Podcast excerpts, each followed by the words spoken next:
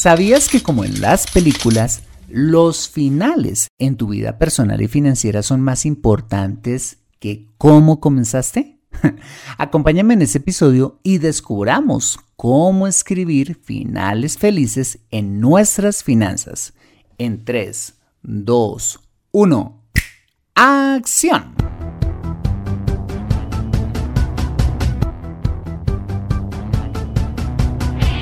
Bienvenido a Consejo Financiero, el podcast de finanzas personales donde aprenderás a manejar inteligentemente tu dinero, salir de deudas, tomar buenas decisiones financieras y alcanzar una prosperidad sólida y duradera.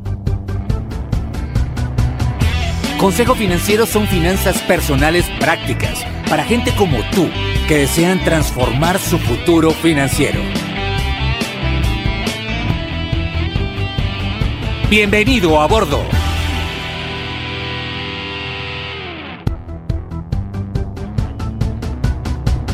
Hola, ¿qué tal? Soy Fernando Fernández y sí, esto es Consejo Financiero, tu podcast, tu programa de finanzas personales donde aprenderás a manejar inteligentemente tu dinero, a salir de deudas, a tomar buenas decisiones financieras de consumo, ahorro e inversión y los principios para alcanzar una prosperidad sólida y duradera. Como sabes, tener educación financiera es un aspecto esencial para alcanzar tus objetivos de vida. Pues aunque tu profesión o área de conocimiento no sean las finanzas, todo lo que hagas en la vida involucrará dinero, por lo que necesitarás saber administrarlo inteligentemente para alcanzar cada una de tus metas financieras. En Consejo Financiero aprenderás a convertirte en un sensei de tus finanzas personales.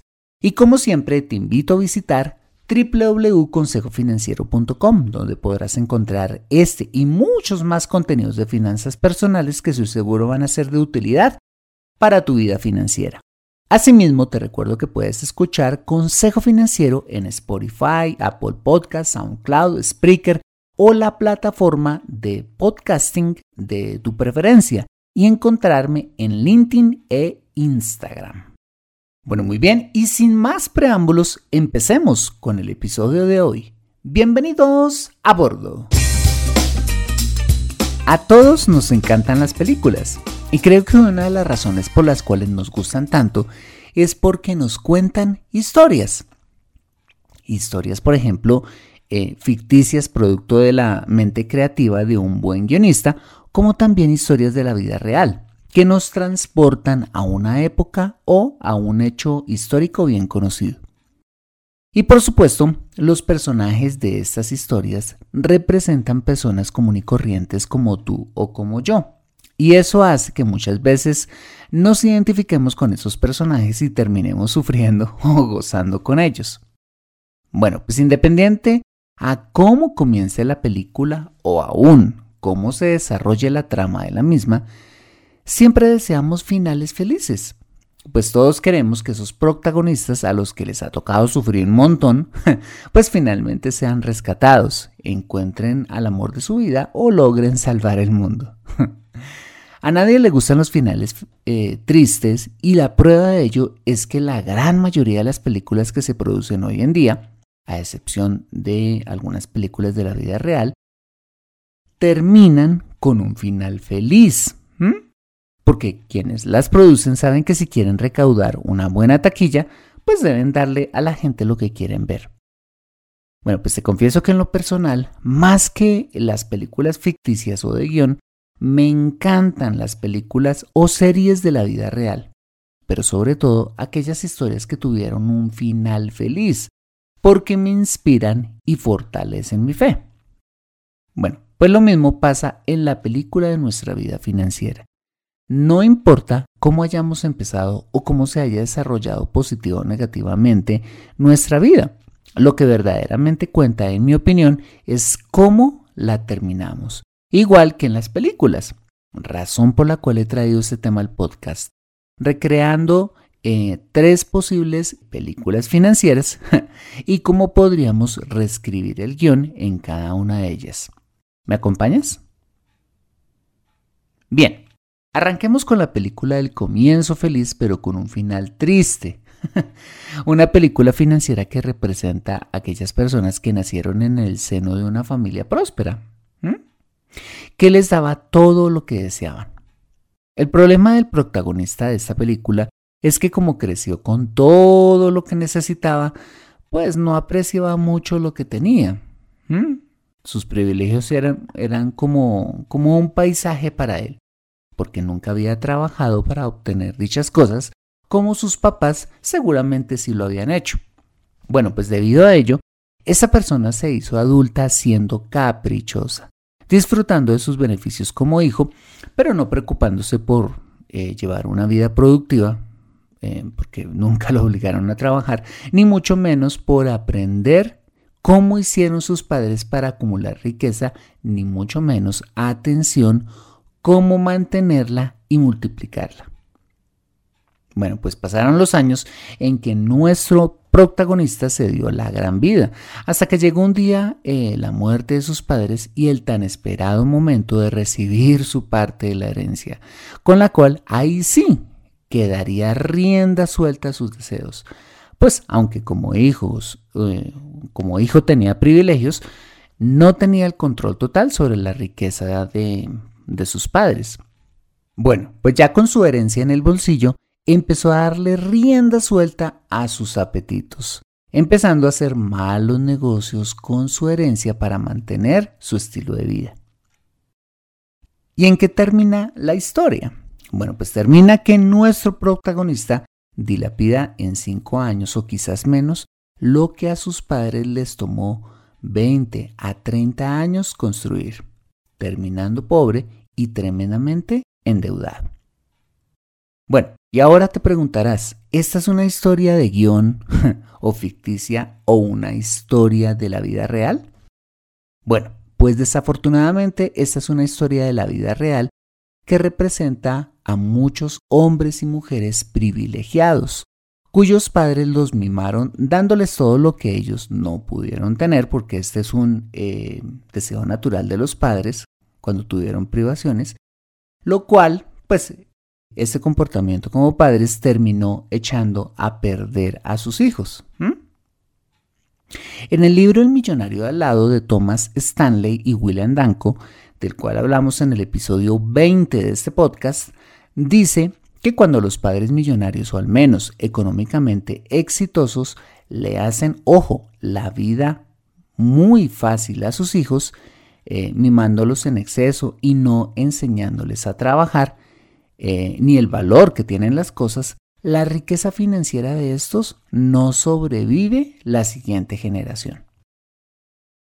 Moraleja de esta primera película, si eres esa persona privilegiada de la que habla esta historia, haz un par en tu vida, dejando de gastar a manos llenas y más bien preocuparte por prepararte para administrar sabiamente la riqueza financiera que ya recibiste o que vas a recibir en el futuro. Tu responsabilidad es cuidar y aún eh, multiplicar lo que tus padres te dejaron. Haz que todos los esfuerzos de ellos hayan valido la pena. Y si no eres tú, sino tus hijos los que son o van a ser los protagonistas de esta película, por favor, no los eches a perder satisfaciendo hasta el más mínimo capricho que tengan. En lugar de ello, enséñales a trabajar, a ganarse las cosas con el sudor de su frente y sobre todo, a administrar lo que les vas a heredar. De esa manera vas a formar hombres y mujeres de bien, no parásitos sociales. Acompáñame después de ese mensaje donde veremos las demás películas financieras. Ya regresamos.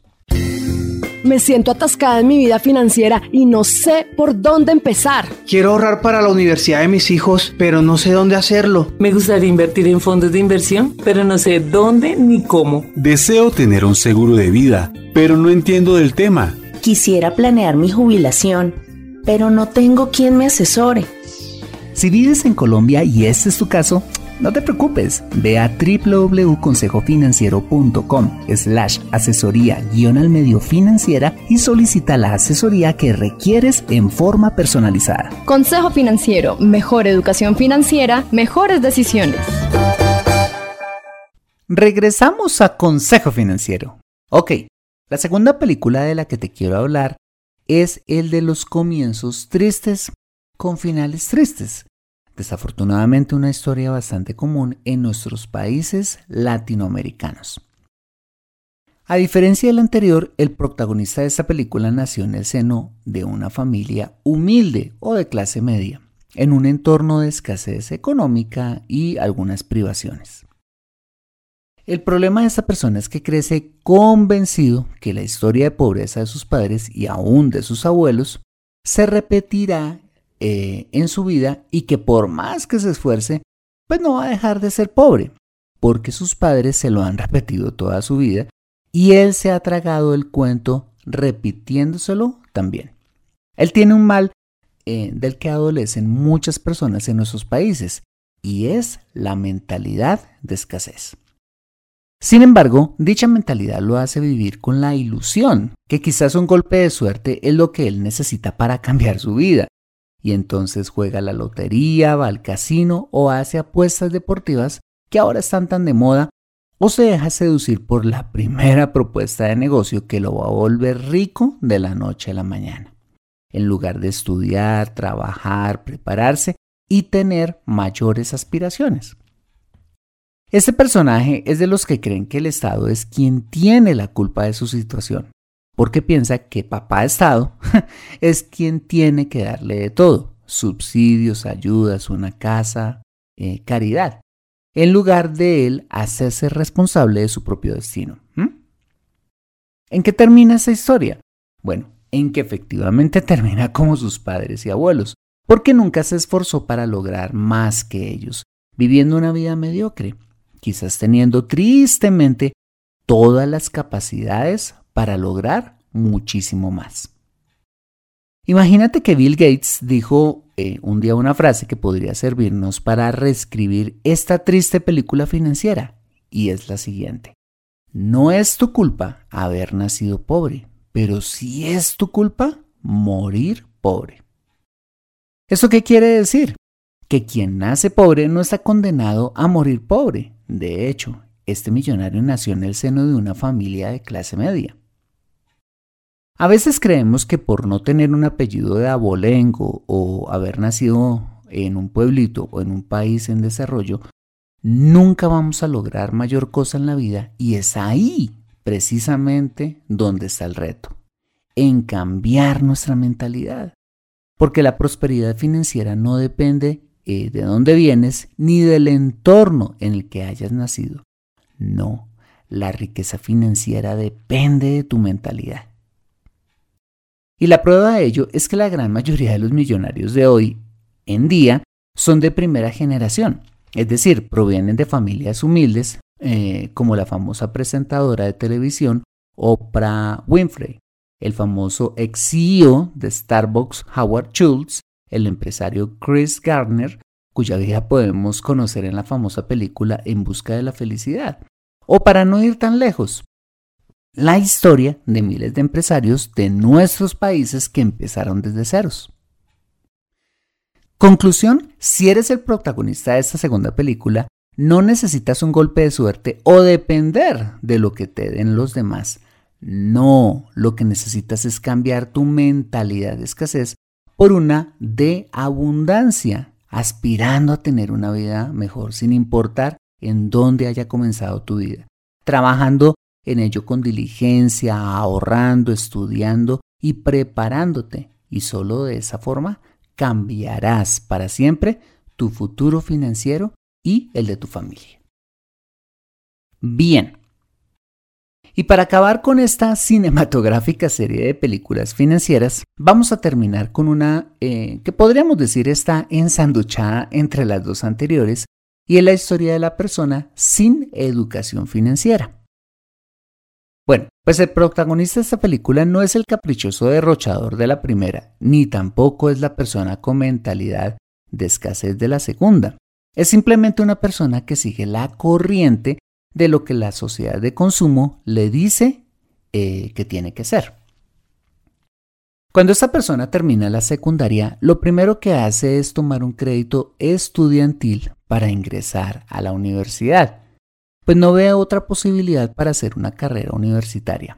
Luego, cuando está allí, unos muy amables vendedores llegan a su universidad ofreciéndole su primera tarjeta de crédito, con la cual tendrá acceso a un mundo de oportunidades y el comienzo de la madurez en su vida financiera. Bueno, pues nuestro protagonista finalmente se gradúa y entra al mundo laboral y los bancos literal empiezan a perseguir a este tierno y jugoso cliente financiero. Lo convencen de, de tomar dos nuevas tarjetas de crédito, una de cada franquicia, y por supuesto un lindo cupo de crédito rotativo para lo que este jugosito cliente pueda necesitar. En este punto, esta persona ya no puede de la dicha y decide dar un paso adicional en su emocionante eh, vida financiera y es comprarse un carro nuevo.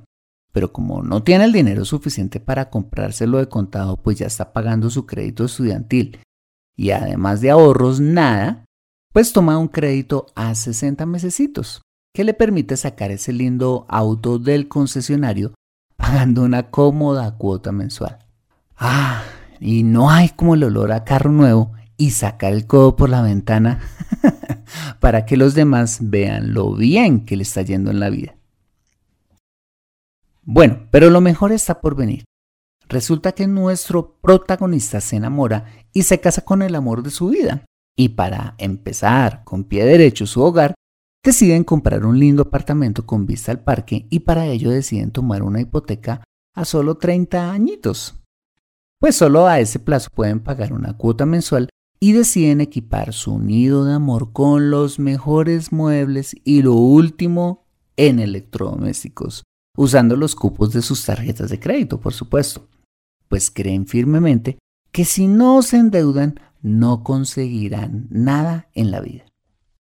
Bueno, pues pasan los años y la vida se pone difícil porque nuestro protagonista debe trabajar horas extra para pagar su costoso crédito estudiantil que por alguna extraña razón no baja, la hipoteca ni hablar y las tarjetas de crédito que no dan tregua, en las que ve que en lugar de bajar, la deuda se incrementa mes tras mes sin saber por qué. El caso es que pasa el tiempo y nuestro protagonista se empieza a fatigar, porque trabaja como un burro y no ve que tanto esfuerzo haya valido la pena, porque aunque eh, tiene un apartamento, un carro y unos lindos muebles, pues nada de eso es realmente suyo porque todo lo debe y tendrá que seguir trabajando duro para algún día realmente poseerlos. Bueno, pues esta es la película de millones de personas, quienes han seguido las instrucciones de la sociedad de consumo, que ha vendido la deuda como la mejor manera de obtener las cosas rápido y fácil, pero con el yugo de una esclavitud financiera de por vida. Moraleja, por enésima vez te lo digo, no necesitas de la deuda para crecer financieramente hablando.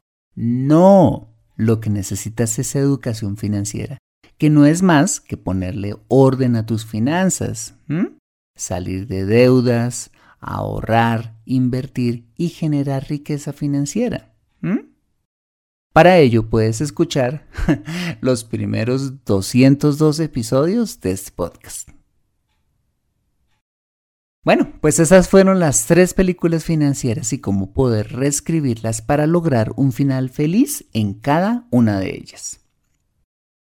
Siempre he creído que la vida es como una película, una película en que aunque no pudimos elegir cómo comenzarla, si tenemos hojas en blanco, y una pluma para decidir cómo terminará. Y quizás esto es lo más emocionante de la vida y es que tenemos la capacidad de elegir. Y como en las películas, quizás tengamos que atravesar muchos retos para terminar cada historia con éxito, algunos con mayor o menor grado de dificultad, pero todos sin excepción tenemos, ojo, la posibilidad de lograr la mejor versión de nuestra vida personal y financiera en el futuro. Entonces, ¿por qué no tomar la pluma y esas hojas en blanco que están por escribirse en la película de nuestra vida? Como lo dijo sabiamente el político Karl Wilhelm von Humboldt, la manera en que una persona toma las riendas de su destino es más determinante que el mismo destino. Una vez más, la manera en que una persona toma las riendas de su destino es más determinante que el mismo destino. ¿Preparado entonces para hacerlo? Aprende a controlar tu dinero en Consejo Financiero. Bueno, muy bien, ese ha sido el episodio número 213 de Consejo Financiero. Si te ha gustado, házmelo saber suscribiéndote al podcast para que puedas tener acceso gratuito a todos los episodios donde y cuando quieras y me ayudarías un montón dejándome tu valiosísima opinión, positiva o constructiva, dando clic en escribir reseña si lo haces en la aplicación podcast de tu iPhone o iPad. Esto es muy valioso para mí porque cuando pones esa valiosa opinión, donde quiera que me escuches, hace que el algoritmo de dicha aplicación sugiera a más personas escuchar el programa y hace que Consejo Financiero pueda llegar a muchas más personas. Por adelantado y de corazón, mil gracias por tu ayuda.